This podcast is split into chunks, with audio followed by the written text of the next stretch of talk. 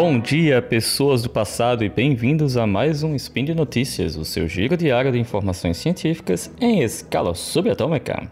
Meu nome é Julian, diretamente da Terra dos Cangurus, e hoje é dia 15 Aurora do calendário Tecatrian, o queridinho dos deviantes, e 17 de janeiro do calendário Gregoriano, o queridinho de todo o resto.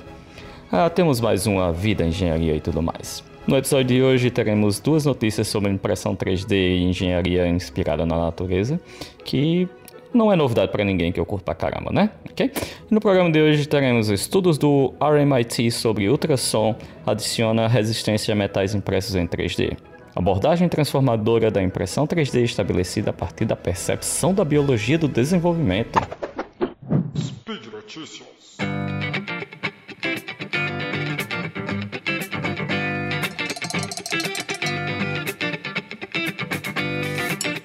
Nossa primeira notícia foi publicada no dia 10 de janeiro no site nature.com, baseada em um estudo do impacto do ultrassom na microestrutura interna das ligas impressas em 3D, realizado no RMIT University, aqui em Melbourne, do lado de casa, e foi publicada na Nature Communications, ou nature.com.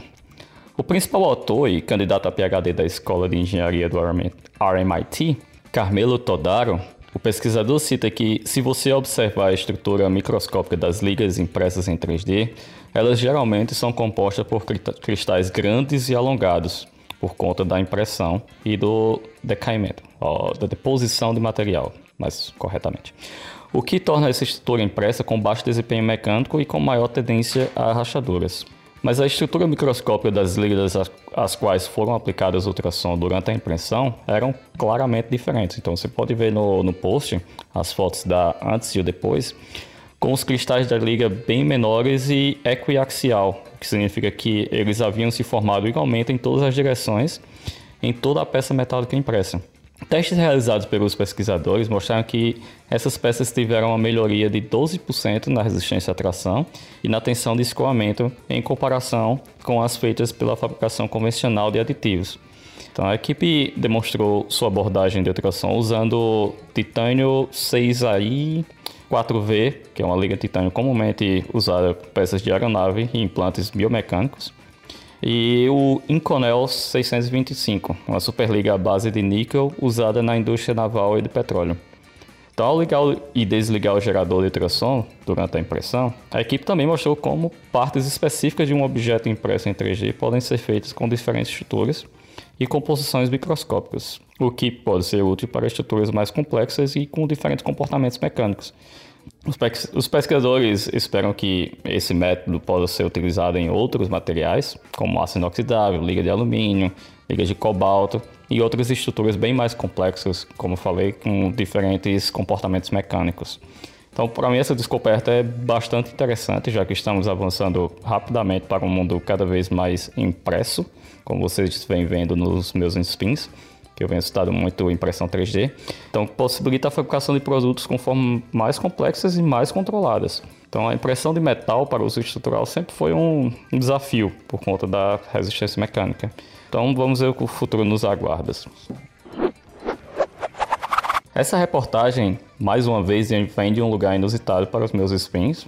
E esse artigo foi publicado no techexplore.com pela Universidade de Birmingham também baseado em um paper publicado na International Journal of Advanced Manufacturing Technology. Nome grande, né? Então, nele os pesquisadores querem que os engenheiros sejam mais criativos em sua abordagem aos sistemas de design e manufatura aditiva, ou impressão 3D. Então, inspirando-se na maneira como os seres humanos crescem e se desenvolvem. Essa abordagem abre um mundo de potencial para o desenvolvimento de novos materiais e produtos. A doutora Lauren Thomas Seal professora de engenharia de projeto e investigadora dos princípios do projeto, explica, apesar de nos referirmos a ele como manufatura aditiva, tradicionalmente os engenheiros aprendem a projetar peças com base em uma longa história de manufatura subtrativa. Restrições reconhecidas na criatividade do design, a, manufatura aditiva precisa romper essa inércia para atingir todo o seu potencial, tanto no design quanto como uma técnica fundamental. Fecha aspas. Então, o Dr. Jackson Kirkman Brown, professor de Biologia Reprodutiva Humana e coautor do artigo, diz, aspas, embora seja comum usar a impressão biológica no projeto de engenharia, estudar o crescimento de seres humanos e traduzi-los para sistemas avançados de fabricação oferece uma abordagem totalmente nova. A maneira pela qual os sistemas biológicos se desenvolvem a partir da adição gradual de células para formar tecidos e órgãos que crescem e se modulam para funcionar em sinergia é o auge da impressão 3D sofisticada. Fecha aspas. Então, o estudo descreve como os processos de crescimento do feto mudam ao longo do tempo, ou seja, a duração da gravidez. Esses processos são fundamentais para o desenvolvimento do ser humano. No entanto, o crescimento, entre aspas, de uma peça durante a fabricação é limitado a onde o material é depositado ou fundido. Não sei se vocês já viram como funciona uma impressão 3D, o material vai sendo depositado nas posições pré-definidas pelo design. Então é como se você pegasse uma peça e fatiasse ela milhões de vezes em fatias bem fininhas e fosse depositando material naquelas, naquelas posições. Então, os atores propõem o projeto temporal para a manufatura aditiva como uma nova abordagem que liberará o potencial do tempo através da construção aditiva para criar novos materiais e peças. O Dr. Thomas Seal elabora da seguinte forma, abre aspas, a busca de caminhos radicalmente diferentes de inspiração é necessária para não apenas para criar mudanças reais na maneira como abordamos o design, mas também para representar uma abordagem mais holística. Portanto, para evitar o desenvolvimento fragmentado da técnica, que em última análise significa que novos produtos enfrentarão uma rota muito mais difícil e cara para a comercialização.